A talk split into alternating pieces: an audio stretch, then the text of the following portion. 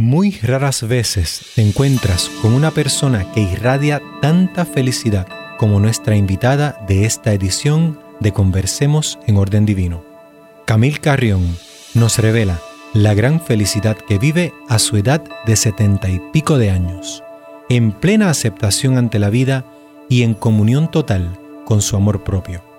Ella nos invita a meditar.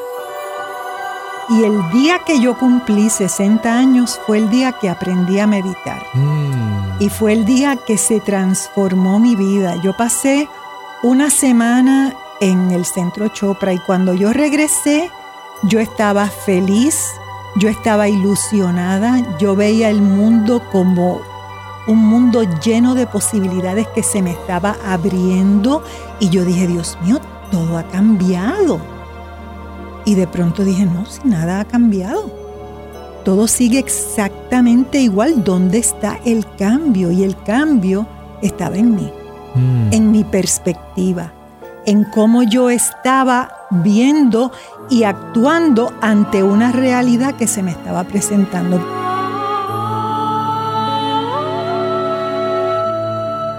Artes Místicas y la Fundación Om Shanti se enorgullecen en presentar hoy en Conversemos en Orden Divino a Camille Carrión Enjuto, escritora, meditadora y dramaturga, que nos presenta en esta edición cómo fueron los primeros pasos en su espiritualidad y otros temas interesantes que va a compartir. Bienvenida Camille. Gracias, Jacqueline. Gracias por la invitación. Estoy muy feliz de estar aquí. Es una alegría inmensa saludarte y ver en ti los ojos de nuestra amada Paloma y esa sonrisa que las particularizan. Así que gracias por decir que sí.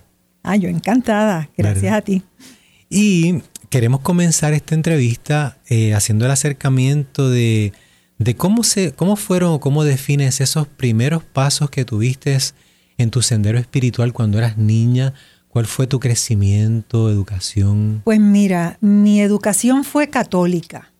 Eh, mis padres nunca fueron muy, muy religiosos. Este, yo no fui a una escuela católica, pero sí hice primera comunión, este, confirmación y todo ese tipo de rituales. Y nunca, nunca fui muy, muy religiosa. Este, a medida que fueron pasando los años, fui buscando otra cosa, algo que me, que me hiciera más sentido, que me, que me diera más sentido a, a- lo que de verdad yo pensaba que era el cristianismo, ¿no? El, el tú querer a los otros como te quieres a ti mismo. Eh, tuve varios intentos este, cuando yo tenía veintipico, treinta y pico de años, este, me hice muy amiga de una artista argentina que estaba aquí en Puerto Rico, que se llama Nacha Guevara. Nacha y su esposo Alberto Favero estaban muy envueltos con el Maharishi y la meditación trascendental. En aquel momento yo estaba casada con Glenn y nos hicimos muy amigos, las dos parejas nos veíamos constantemente y ellos se pasaban la vida empujándonos a que nosotros intentáramos la meditación trascendental. Y nos decían que eso nos iba a transformar el matrimonio, que no íbamos a pelear, que íbamos a perder el estrés. Hasta que por fin les dijimos, sí, está bien, vamos, vamos Con a tomar todas el esas ventajas había Fuimos- que tratarlo. Pues mira, fuimos Glenn, Paloma y yo, los tres. Y nos dieron nuestro mantra, yo aprendí a meditar. Obviamente yo no estaba preparada para recibir esa información en ese momento porque a mí no me funcionó. Yo no entendía cómo el yo sentarme ahí a repetir ese sonido una y otra y otra vez me iba a ayudar para nada. Lo que hacía era aburrirme y lo dejé. Y no le volví a prestar más atención. Sí leía mucho, este, leía libros de Deepak Chopra, este, porque sobre todo la- la- las siete leyes espirituales del éxito, y había leído otros libros de él también. Pero no fue hasta que yo fui a cumplir 60 años que de repente me dio de sopetón en la cara que yo iba a ser vieja. que ya este, venía mi, mi, declive. Este, de ahora en adelante todo es cuesta abajo. El físico, la vida, el amor, todo, todo, todo se va a acabar. Este, y me entró una depresión mm. tan terrible. Y eso fue justo antes de las Navidades. Y da la casualidad que en ese momento me llama Nacha Guevara y me dice, mira, ¿me puedo ir a pasar las Navidades contigo a Puerto Rico? Yo le dije, sí, vente. Quien te había ofrecido a Maharishi 30 años me antes. Había ofrecido a Maharishi. Pues cuando llega Nacha, Nacha, que a pesar de la meditación toda la vida había sido una persona muy tensa, llena de estrés, que se peleaba constantemente con su marido, pues cuando llegó esas navidades a mi casa, llegó transformada. Llegó esta mujer centrada, tranquila, serena, feliz, contenta con sí misma. Estaba, era otra persona. Y todos los días en mi casa, yo tenía una terraza muy bonita y ella todos los días se sentaba a meditar por las mañanas y por la tarde. Y yo la veía y yo decía, pero qué lindo eso que siente ella, que qué bonito eso que yo quiero eso. Qué cambio, ¿verdad? Yo quiero eso. Y entonces le pregunté, le dije, Nacha, tú has cambiado. Porque tú no eres como yo te conocí, tú estás tan tranquila, tú estás tan centrada, tú estás tan bien. ¿A qué le debe, se debe ese cambio? Y este me dijo, mira, yo cambié mi sistema de meditación. Fui a coger unos cursos con Deepak Chopra, aprendí la meditación del sonido eh, primordial y, y a mí me funciona. Al contrario de la otra vez, en ningún momento me dijo, esto es lo que te va a solucionar tus problemas, lo tienes que hacer.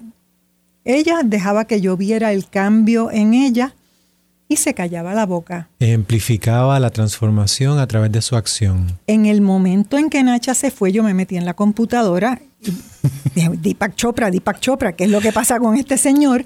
Y me enteré que él tenía un centro en California y que daba cursos allí, pero que también daba cursos en otras partes. Así es que yo dije, ah, pues yo, déjame ver qué curso encuentro, porque yo todavía no había cumplido los 60, los iba a cumplir en marzo. Y en, y en febrero él estaba dando un curso en, en California, no, en Massachusetts, eh, que se llamaba Sincrodestino. Mm. Y yo dije, me voy a apuntar para ese curso. Y me apunté para el curso. Y en ese curso lo que él estaba diciendo es que muchas veces nosotros tenemos problemas en la vida y pensamos que nosotros sabemos cuáles son las soluciones a esos problemas. Y pensamos que la única solución a esos problemas es la que nosotros creemos que es la correcta. Y al pensar eso estamos cerrándole las puertas al universo que constantemente nos está ofreciendo oportunidades como a través de un periódico, a través de una conversación, a través de prender una el amiga televisor. que decide pedirte quedarse en tu casa. A través de una amiga que decide quedarse en tu casa. Todo ese tipo de cosas. A través de tú decir, yo quiero enterarme un poco más de esto. Por eso yo estaba en sincrodestino y por eso de pronto yo dije, este, este hombre tiene toda la razón yo me tengo que abrir más al universo y me encantó este Chopra. En ese momento no aprendí a meditar porque ellos no estaban dando curso de meditación, lo que estaban era dando ese seminario y entonces dije, espérate, para mi cumpleaños yo me voy a ir al centro de Chopra porque yo no quería pasar mi cumpleaños en Puerto Rico, yo no quería que me hicieran fiesta, yo no quería que me pusieran cruzacalles ni anuncios en el periódico, no, yo quería que pasara lo más desapercibido posible. Era un evento que querías mantener muy íntimo y callado. Sí, sí, sí, sí, que no me hagan revoluciones. Así es que me fui al centro Chopra yo solita y el día que yo cumplí 60 años fue el día que aprendí a meditar. Mm. Y fue el día que se transformó mi vida. Yo pasé una semana en el centro Chopra y cuando yo regresé, yo estaba feliz, yo estaba ilusionada, yo veía el mundo como un mundo lleno de posibilidades que se me estaba abriendo y yo dije, Dios mío, todo ha cambiado y de pronto dije, no, si nada ha cambiado. Todo sigue exactamente igual. ¿Dónde está el cambio? Y el cambio estaba en mí, mm. en mi perspectiva, en cómo yo estaba viendo y actuando ante una realidad que se me estaba presentando, porque nosotros no tenemos control sobre la realidad de nuestras vidas, sobre lo que nos va a pasar. Nos van a pasar cosas.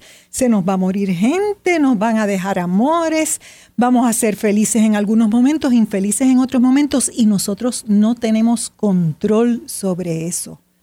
Pero en el centro yo aprendí que uno sí tiene un control y es cómo tú vas a enfrentarte a esa realidad. Si tú vas a dejar que esa realidad te destruya o si tú vas a utilizar esa realidad para crecer más como ser humano, para ser mejor persona, para de pronto poder ayudar a otros que estén pasando por lo que tú pasaste en ese momento. Y de pronto me di cuenta de que el ser feliz era una decisión, era una decisión mía. Y desde ese momento, yo que toda mi vida fue una, fui una depresiva tremenda, yo siempre estaba deprimida, yo te diría que un 70% del tiempo yo estaba deprimida. Wow. Yo pasé, desde ese día que yo cumplí 60 años, yo no he vuelto a estar deprimida, más mm. nunca. Claro, después de eso, al ver esa transformación, al ver lo que me había brindado ese conocimiento, pues yo tenía el interés de recibir más y más y más. Así es que yo seguí asistiendo a más seminarios, a más cursos. Y de pronto eh, en uno de los cursos eh, dijeron, esta tarde a las 5 hay una orientación para las personas que les interese enseñar meditación. Ser facilitadores para meditación. A mí no me interesaba enseñar meditación. Yo dije, yo no, yo no quiero ser maestra, yo no tengo paciencia ni me interesa enseñar meditación, yo lo que quiero es meditar. Pero como estabas abriéndote otras posibilidades. eso ah. fue. Pensé en sincrodestino. Dije, déjame no cerrar puertas. Déjame ir a la orientación y por lo menos escuchar lo que tienen que decir. Y mientras más hablaban en la orientación, más yo me daba cuenta de que cuando tú eres capaz de enseñar una materia, tú tienes un conocimiento mucho más profundo de esa materia y yo quería entender lo que me estaba sucediendo. Y yo dije, bueno, yo me voy a hacer maestra de meditación solamente para mi beneficio, para yo tener un conocimiento mayor de esto que a mí me está dando tantos beneficios. Así es que tomé el curso de maestra de, de meditación y lo menos que yo me imaginaba es que una vez tú tienes el conocimiento y una vez te preparan para transmitirlo, tú no tienes otra opción que transmitirlo. Mm. Lo tienes que compartir, lo tienes que compartir porque tú no puedes concebir que tú tengas esto que te ha hecho tanto bien a ti y que tú no lo, se lo dejas a los demás. Y que a tantas personas beneficia. Eso es así. Así que con esta gran realización hacemos una pausa y regresamos en Conversemos en Orden Divino con Camil Carrión.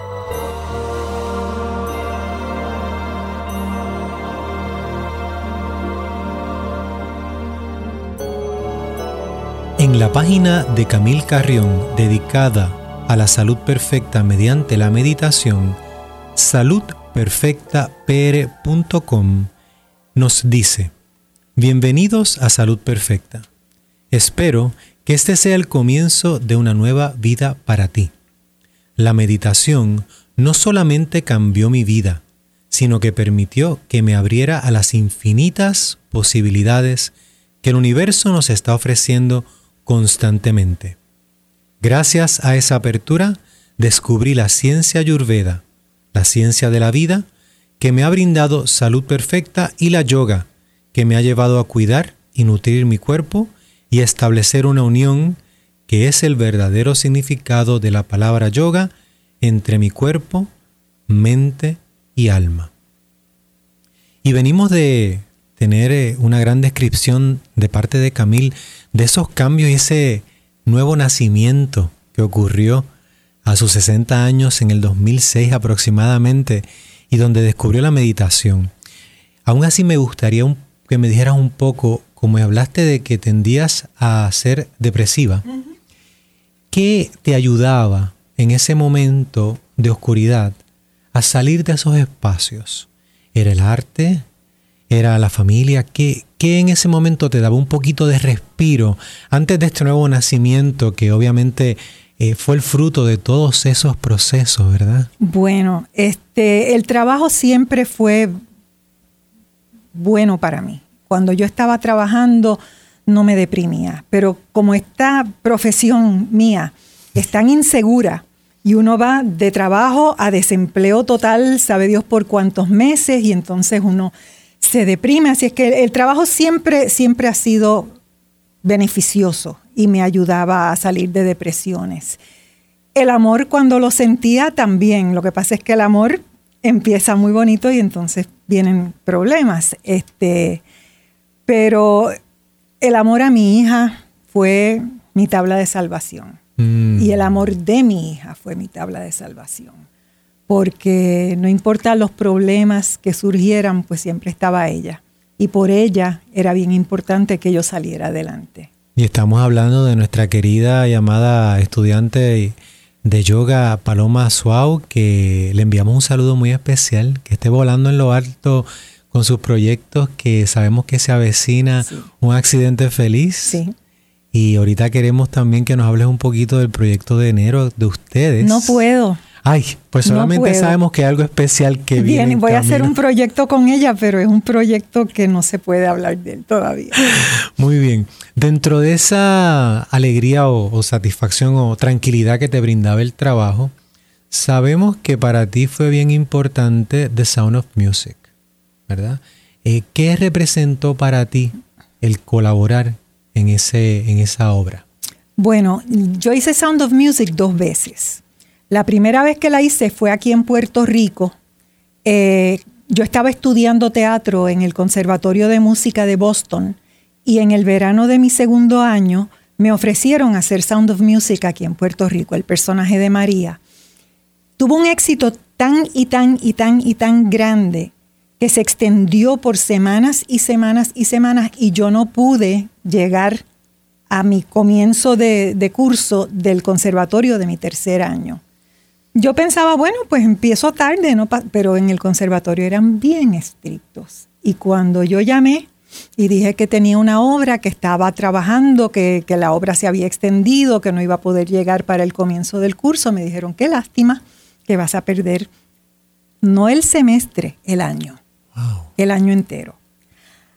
Así es que yo dije, bueno, pues me quedé sin conservatorio este año, este, regresaré al otro año, pero la vida se complica y uno no, no regresa. ahí fue que empecé a hacer novelas de televisión y después de hacer novelas por un tiempo, mis padres me dieron la opción de irme a España a estudiar, aunque fuera un año, y yo me fui a Madrid. En Madrid conocí al papá de Paloma, a Gabriel Suau, me casé y estaba muy feliz viviendo en Madrid con Gabriel cuando se presentaron en Madrid los mismos productores que habían hecho la obra en Puerto Rico porque la querían producir en Madrid. Yo les dije, yo los ayudo en lo que ustedes quieran, no me interesa trabajar en la obra. Ellos estaban pensando buscar alguna actriz española, una Marisol, este, una Rocío Durcal que hiciera el papel de María. Pero empezaron a hacer pruebas y se dieron cuenta de que en España para esa época no conocían, no tenían el concepto de lo que era una comedia musical. Ellos conocían la zarzuela y conocían el, cabaret, pero no conocían el comedia, la comedia musical donde tú actúas y bailas y cantas. Eh, y un día se presentaron en mi casa y me dijeron, queremos que tú hagas María en Madrid. Y yo dije, no, no, no, no, no, yo me acabo de casar, yo me quiero estar con mi marido. Eh, en España en esa época se hacían dos funciones diarias, una a las 7 de la tarde, según ellos las 7 es la tarde, y otra a las 11 de la noche. Eh, Fuera de eso, pues los ensayos, uno tiene que estar en teatro. Yo dije, pues no voy a ver a mi marido nunca, tú sabes, no, no, yo no voy a hacer eso. Mi matrimonio es más importante para mí que mi carrera. Y entonces ellos fueron tan inteligentes que dijeron, como Gabriel era un fotógrafo conocido y, excelente publicista. Y el Cinco de Destino también hizo su obra ahí, eso ¿verdad? Es así. Pero en ese momento yo no lo sabía. Pues me dijeron, mira, pues, ¿y si nosotros le diéramos a Gabriel el, trabajo de ser el publicista de la obra y el fotógrafo oficial de la obra y él va a tener que estar allí todo el tiempo porque tiene que estar haciendo publicidad, tiene que estar recibiendo la prensa, tiene que estar ocupado en, en el teatro. Así es que van a estar juntos. Y ahí fue que yo dije que sí. Qué bien. Y me alegro tanto de haber dicho que sí porque fue una experiencia inolvidable. El yo estar trabajando durante seis meses en el teatro más grande de Madrid, en el Teatro de la Zarzuela, en aquel momento, a casas llenas. Cuando yo estrené en Madrid fue tan lindo porque fue mm. Doña Fela, que era la alcaldesa en ese momento. Estuvo allí contigo. No, mi amor, ella charter un avión para llevarlo lleno de puertorriqueños a mi estreno. Wow. En el estreno mío habían por lo menos 100 puertorriqueños que doña Fela llevó en su avión que había alquilado expresamente para estar en mi estreno. Qué hermosa gestión. Entre ellos Ruth Fernández, digo, toda mi familia, estaba todo el mundo, montones y montones de puertorriqueños. Qué bien. Así es que fue, fue una cosa tan hermosa. Y cada vez que yo hacía una función, muchas veces iban puertorriqueños, iban y me veían, y entonces iban tras bastidores y me decían, yo soy de Puerto Rico, y ay, qué bueno, encantada. Y tuve la experiencia de despedir el año en escena, cosa que yo no sabía que se hacía y que en España parece que es muy típico. Los, boletos para la noche del 31 de diciembre son mucho más caros. En el teatro. En el teatro. Y entonces lo que hacen es que lo calculan para que el intermedio caiga justo antes de las 12. Y a cada persona que entra le entregan un botellín de champán con una copita de plástico y una bolsita con 12 uvas, porque tú sabes que en España se toman las 12 uvas a las 12 de la medianoche. Pues cuando se termina el primer acto, se levanta el telón, salimos todos los actores a escena, brindamos con el público, hacemos el conteo regresivo hasta que dan las 12 campanadas, nos comemos nuestras uvas, brindamos de nuevo, baja el telón, sube el telón y se empieza el segundo, acto. Pero fue una experiencia maravillosa. El año nuevo en segundo acto. Maravillosa, fue una experiencia bien linda. Nunca me olvidaré de eso. Maravilloso. Y ese, ese, ese aspecto del teatro, ¿verdad? En tu vida, me imagino que inspiraba a unas lecturas, a unos estudios espirituales, quizás algún, algún escritor que... pues fíjate, te digo que no. No, ok. Fíjate que no. Yo no, no me interesé en lecturas espirituales hasta que ya yo este, era bastante mayor, yo te diría como los treinta y pico, cuarenta y pico de años fue que yo vine a, de pronto eso, Deepak Chopra, este, Cartole, este, pero, pero en aquel momento muy superficial todo. Tuvimos la oportunidad de estar acá con Deepak Chopra en Puerto Rico cuando él dio una conferencia en el centro de, convenciones, antiguo centro de convenciones, y el, la claridad con la cual él presentó la ciencia de la meditación fue tanta. Él es brillante, eh, es brillante. Tiene, él, dice que él es un traductor, que él lo que tiene, su gran talento es poder traducir conceptos complicados de manera simple y que la gente los pueda entender. Excelente. Y en esta página que acabamos de hacer la lectura de saludperfectapr.com, además de, compartir con nosotros la meditación, hay charlas, hay ministerios, ¿qué más hay que podamos? Las clases de salud perfecta, que son las clases de Ayurveda, que, que te enseñan a vivir una vida escuchando tu cuerpo. Te enseñan a escuchar tu cuerpo y a balancear los desbalances que estás teniendo, que te están haciendo sentir mal, pero que si vas a un médico, y tú le dices, pues mira, este, no puedo dormir por las noches, este, estoy cansada todo el día, este, me siento sin ánimos de hacer cosas, este, tengo dolores por el cuerpo, tengo achaques, pues el doctor te va a mandar a hacer un montón de análisis. Te va a sacar sangre, te va a hacer placas, te va a sacar análisis de orina, análisis de todo, y cuando lo reciba, te va a decir, no, tú no tienes nada. Y entonces tú le vas a decir, pero es que yo no puedo dormir. Ah, pues tómate esta pastillita. Y le vas a decir, pero entonces me despierto y me siento cansada, pues tómate unas cuantas tazas de café durante el día. Y entonces cuando llegas por la tarde, pues date un palito para que te bajes un poquito.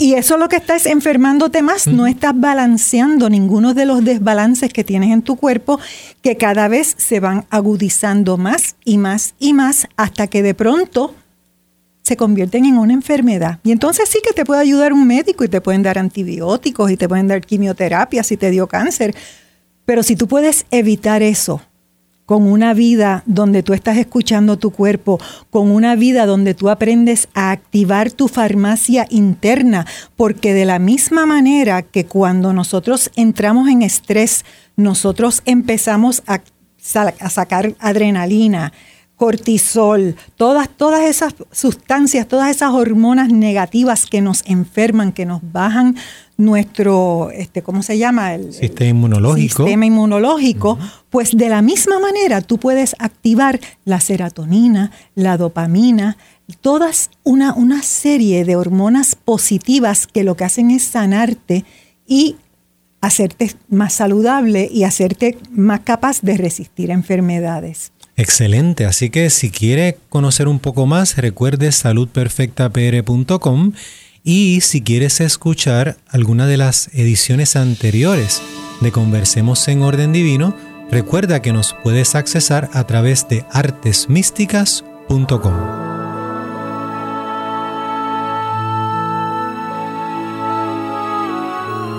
Y regresamos en Conversemos en Orden Divino hoy con Camil Carrión, quien nos dice, ha traído tantos beneficios a mi vida estos conocimientos de la meditación que me he dedicado de lleno a enseñar y compartir lo que he aprendido en el Centro Chopra para el Bienestar. En el año 2006 comencé a meditar el día que cumplí 60 años. En el 2007 celebré mi cumpleaños 61 en el Centro Chopra durante mi semana de certificación para hacerme instructora de meditación y en el 2009 me certifiqué como instructora de salud perfecta. Sabemos que han eh, ocurrido muchos otros logros desde allá para acá y sabemos que hubo una persona muy importante en ese, en ese sendero que fue David Simon. David Simon, sí. David Simon eh, fue el socio de Deepak. Él fundó el Centro Chopra con Deepak mm. hace, hace como 15, 20 años, no, estoy segura cuánto tiempo.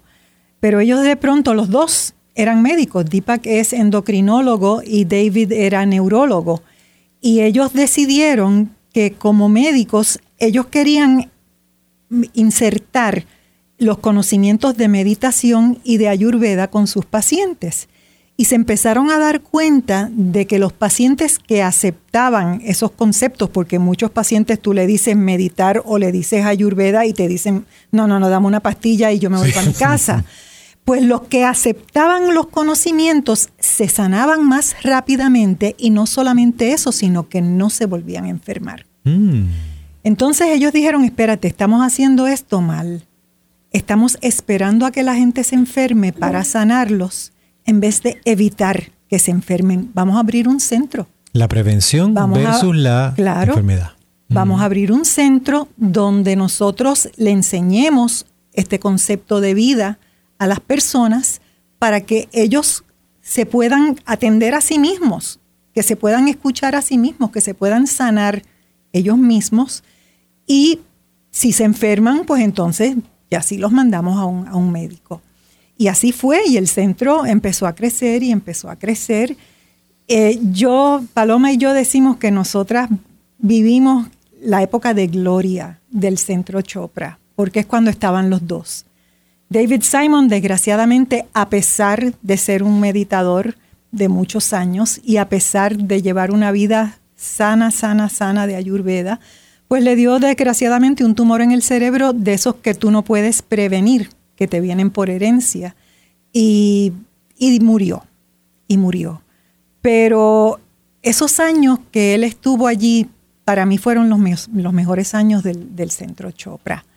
Ahora es bueno, me gusta ir, pero no es lo mismo. No es lo mismo. David Simon fue un gran maestro. Deepak siempre estaba dando conferencias, dando cursos, haciendo cosas, haciendo entrevistas, escribiendo libros, libros. Y el que de verdad estaba allí en el centro enseñándonos era David. El eje del proceso. Él era el eje. Y una pregunta, sabemos que, que Paloma eh, produjo un especial sobre el Samadhi sí. de David Simon. Sí. Eh, ¿Dónde podemos con conseguirlo? Pues mira, yo hay, hay un en, el, en la página de ella de Vimeo, pero no estoy segura cuál es. Yo te, yo te voy a enviar el, el, El enlace. el enlace Y podemos para ponerlo- que tú lo, sí, para que lo puedas poner. Lo vamos a tener entonces en la edición, en la página de artesmísticas.com, en la edición de este programa de Conversemos en Orden Divino, vamos a tener ese enlace para Yo que te, lo, las yo te lo personas envío en cuanto llegue a que quieran conocer. Te pregunto, Camil, ¿cómo se ha transformado tu entendimiento del estado meditativo desde ese año 2006 al día de hoy que estamos en el 2016? En, la, en el preámbulo del 2017 casi ya. Ya. ¿Cómo se ha transformado esa, esa, esa comprensión del estado meditativo? Pues mira, yo pasé, tú sabes que cuando, cuando te enseñan a meditar, por lo menos en el centro Chopra, te enseñan a meditar dos veces al día, media hora por la mañana, media hora por la tarde. Y durante años yo lo estuve haciendo religiosamente, mi media hora por la mañana, mi media hora por la tarde. Ya era una costumbre para mí. Y me, me transformó la vida, como sabes. Pero llega un momento, a medida que tú vas entendiendo los conceptos y aplicándolos a tu vida, en que sí, yo todavía medito, pero aunque medito por las mañanas, yo creo que toda mi vida es una meditación, porque estoy en un estado de aceptación, que es una palabra tan importante. Tú tienes que aceptar lo que te está ocurriendo y tú tienes que enfocarte en las partes buenas de lo que te está ocurriendo y no en lo malo. Y cuando tú haces eso, tú estás meditando todo el tiempo. La meditación anda contigo Anda conmigo. y te conviertes tú en un estado meditativo Sí, y obviamente pues eh, te abres a todas las bendiciones que están manifestadas ya en tu vida. Y en ese, entonces en esa, en esa práctica vamos a suponer constante de la meditación, ¿verdad? Sí. Del estado meditativo. ¿Qué, ¿Qué te gusta hacer? ¿Qué te divierte en ese estado? Pues mira, todo. Lo que esté haciendo en el momento, ya sea estarme lavando los dientes, Ajá. es mágico y es especial. Si estoy cocinando, es especial.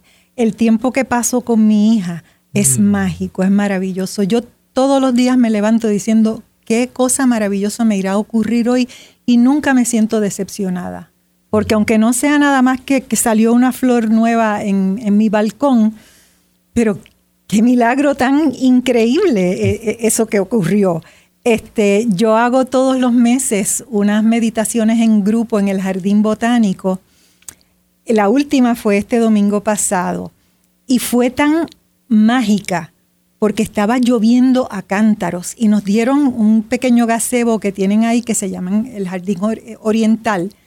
Y estábamos nosotros, eran, eran poquitas personas porque estaba lloviendo. Yo decía, no va a venir nadie, pero fueron como, como seis personas o siete. Y nos sentamos todos juntitos en ese gazebo y el sonido de la lluvia era nuestro mantra.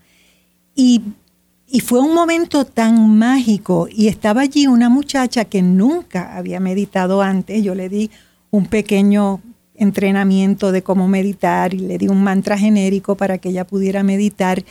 Y cuando terminó, ella estaba tan fascinada, me dijo, yo nunca había sentido una cosa así en mi vida. Mm. Y para mí, e- eso para mí es un regalo, ¿entiendes? El, el yo poder ayudar a otras personas como me ayudaron a mí, pues es, es un regalo.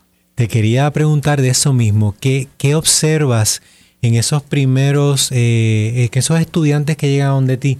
¿Cuáles son sus primeras preocupaciones o qué, qué ellos están buscando? Todos, todos dicen, yo traté de meditar y no puedo. Y yo les digo, ¿y por qué no puedes? Me dicen, porque tengo muchos pensamientos. Y yo les digo, pues, pues sí, estás vivo, tienes pensamientos, ¿por qué No, es que yo no puedo poner la mente en blanco. Nadie puede poner la mente en blanco. Deepak Chopra no puede poner la mente en blanco. Meditar es un proceso, yo te diría que es un poco como penetrar en un huracán.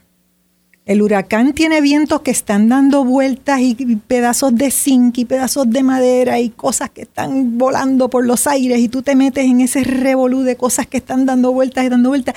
Y cuando llegas al centro del huracán, hay calma, hay paz, hay silencio. No quiere decir que no estén dando los, vientos vueltas alrededor tuyo, están ahí y tú los estás viendo pasar, pero eso, los estás viendo pasar, los estás dejando pasar. Y cuando tú meditas, llega un momento en que tú tienes los pensamientos, te van a venir siempre siempre te van a venir los pensamientos. ¿Y qué vas a hacer? Los vas a dejar pasar y vas a volver a lo que sea que tú estés utilizando para meditar, que puede ser solamente enfocarte en tu respiración. Puede ser la, meditación a través del mantra, la respiración, la visualización, ¿verdad? Lo que sea que tú estés utilizando, se te va con el pensamiento y vuelves. Y se te va y vuelves. Y se te va y vuelves. Y eso es meditar en ningún puede que en un momento dado tú entres en lo que Deepak Chopra llama el gap, la brecha, le decimos en español, eh, que es cuando tú entras de verdad en conexión con tu esencia, con la conciencia, con ese ser que es el que está generando los pensamientos en tu cerebro, porque tu cerebro no genera pensamientos, tu cerebro es un órgano, es una máquina.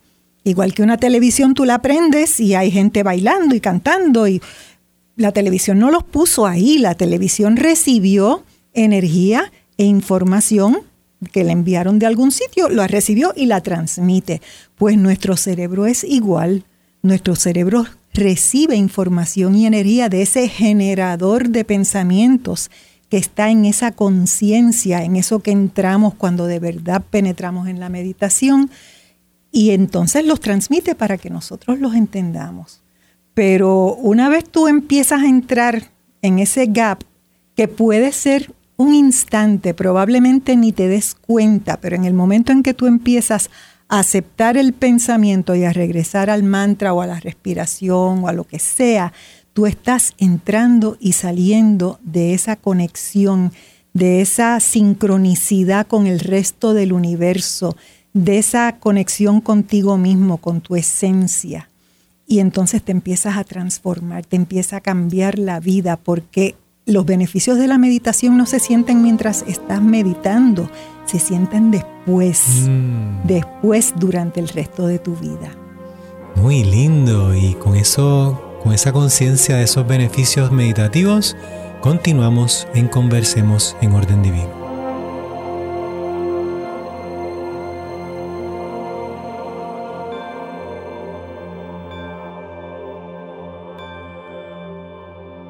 De regreso en Conversemos en Orden Divino, un regalo de la Escuela de Artes Místicas y de la Fundación Om Shanti para la Paz en el Mundo. Hoy con nuestra invitada Camil Carrión, quien está oficiando bodas. y es una cosa que le está llenando de mucha alegría. Sí.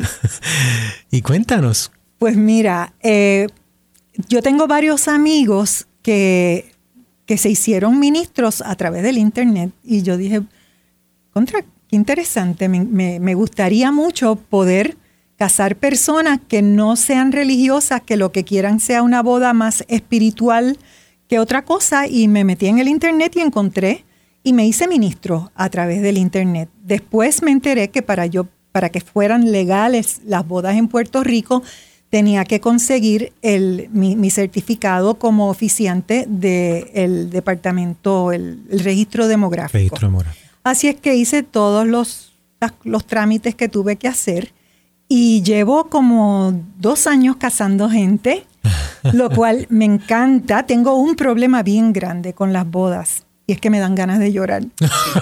y estoy en medio de la ceremonia y los novios están ahí llorando y yo estoy... Oficiando, oficiando, oficiando. Aguanta, aguanta, no llores, no llores, que tú no puedes llorar.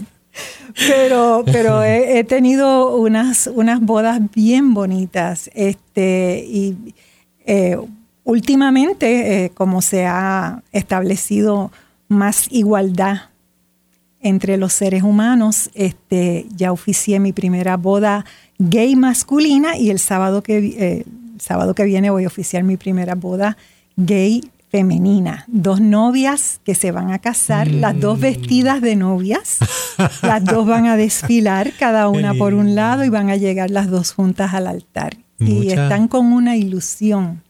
Vemos que, que, tú estás llena también de felicidad. sí, claro. Te ves repleta. Me encanta, me encanta. Eso me encanta hacerlo. Y este, eh, la primera, ¿cuál fue? Disculpa. Yo casé, eh, una, una, pareja que, por cierto, fue la primera pareja que casé y hace unos meses me pidieron que bautizara yo a la nena que tuvieron esa, esos esas dos personas. A eso me refería, que me dijiste que oficiaste el primer bautismo el bautizo, sí. Muy bien. Y este, me estabas diciendo que las personas que estén interesadas en conocer más sobre el método de meditación del sonido primordial, pueden escribirte a tu correo electrónico y entonces le puedes enviar información. Si yo tengo una circular que envío todos los meses, donde doy la fecha de la meditación en el jardín botánico, la meditación en grupo, que eso no cuesta absolutamente nada y no tienes que saber meditar.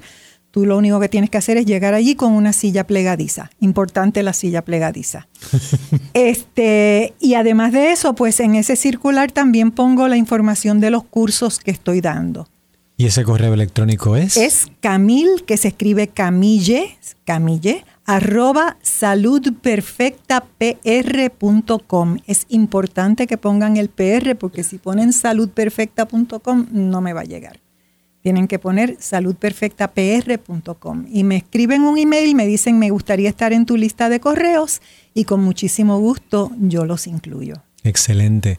Te pregunto, ¿has pensado en escribir alguna obra acerca de tu proceso meditativo y de las herramientas que, compartes a diario con, los pues principiantes? lo he pensado, me da pánico. Me he sentado un par de veces y no lo he podido hacer, pero el universo funciona de maneras que uno no se espera.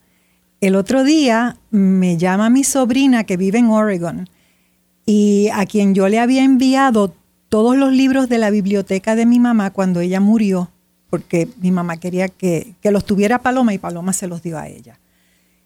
Y me dijo, mira, aquí entre las cajas de los libros de, de tía Carmen, encontré una caja tuya que tú enviaste por equivocación con un montón de álbumes de fotografías y recuerdos y cosas, te la voy a enviar de nuevo. Y me llegó hace como, como dos semanas. En esa caja yo encontré todas las cartas de amor que me había escrito mi segundo marido, que era un dramaturgo venezolano muy conocido, se llamaba Rodolfo Santana, él murió hace dos años. Este, y bueno, yo no las leía desde que yo, yo, yo, me casé con él cuando tenía como 29 años, imagínate, ahora tengo 70. Así es que me puse a, de pronto cogí una carta y me puse a leerla y de pronto descubrí, este hombre era escritor y escribía las cartas de amor más hermosas. Y de pronto me volví a enamorar y empecé a, se, se convirtió como en una adicción. Y entonces dije, espérate, esto es una, un aspecto de Rodolfo que nadie conoce porque sus obras han sido muy serias siempre. Y yo dije, la gente tiene que conocer este aspecto de Rodolfo. Y la manera de hacerlo es publicando sus cartas con mis comentarios al calce. Mm, y entonces mis comentarios al calce tienen mucho que ver con esta transición que yo he pasado, porque si yo llego a encontrar estas cartas hace 15 años y las hubiera leído entonces, es posible que me hubiera vuelto a enamorar de él, me hubiera vuelto a casar con él y él no se hubiera muerto, porque él murió de diabetes y yo lo hubiera cuidado, no se hubiera muerto en ese momento. Mm. Y, pero entonces cuando ibas a decir eso, decía, no, tiene que haber sido, tiene que ser de hace 10 años que yo encontrara estas cartas, porque yo tenía que haber recibido ya la información de, del centro Chopra, porque lo, lo que me hace pensar que ahora sí podría funcionar la relación, es mi manera de ser ahora, es mi cabeza de ahora y todo eso pues tiene que salir en el libro. Así es que a la larga sí voy a escribir un libro. El, universo me, cogió por el ladito y me lo trajo de otra manera. Y te trajo ya como 70%, ¿verdad? Más o menos producido. Muchachos, sí. Los comentarios pues van a ser una parte importante. Claro, pero, la, base, la base está. Es, lo y que sabemos, Y sabemos que después de todas las técnicas meditativas y todo, el amor es el eje del proceso, ¿verdad? Tanto el amor a los a los estudiantes que se acercan a aprender contigo meditación, como de este gran amor, Rodolfo. Rodolfo. Eh, y todo el amor que sentimos a través de hacia Paloma, hacia David Simon y todos los maestros. Así que definitivamente que el amor es la energía que... ¿Y sabes cuál es el más importante de todos los amores? Cuéntame. El amor a ti mismo, porque la gente no se ama. Y cuando tú aprendes a amarte, y cuando tú aprendes a quererte, no importa los defectos que tú tengas, porque eso es lo que tú eres, y te tratas de mejorar, pero cuando tú aprendes a amarte, la vida se cambia. Y a mí me encanta la manera en que tú, tan cómoda, dices, tengo 70 años. Eh, manifiesta ese amor propio, que reconoce una edad hermosa, como toda edad del mundo. Y, para mí es la mejor edad que... ¿Verdad? sí, esta década de los 60 a los 70 ha sido la mejor década de mi vida. Amén, qué lindo, qué lindo. Pues agradecemos infinitamente eh, tu aportación a Conversemos en Orden Divino. Esperamos que llegue este programa a muchos rincones en Latinoamérica que nos están escuchando y que se conecten todos a la página de Camil. Envío un correo electrónico y sintamos ese amor por la vida. Camil cuando llegó esta tarde al estudio eh, expresó que estaba viviendo el mejor momento de su vida. Y con eso dio el calce a toda la entrevista de esta noche, que estamos profundamente agradecidos. Y yo agradecida por la invitación. Me encanta hablar con gente como tú. Amén.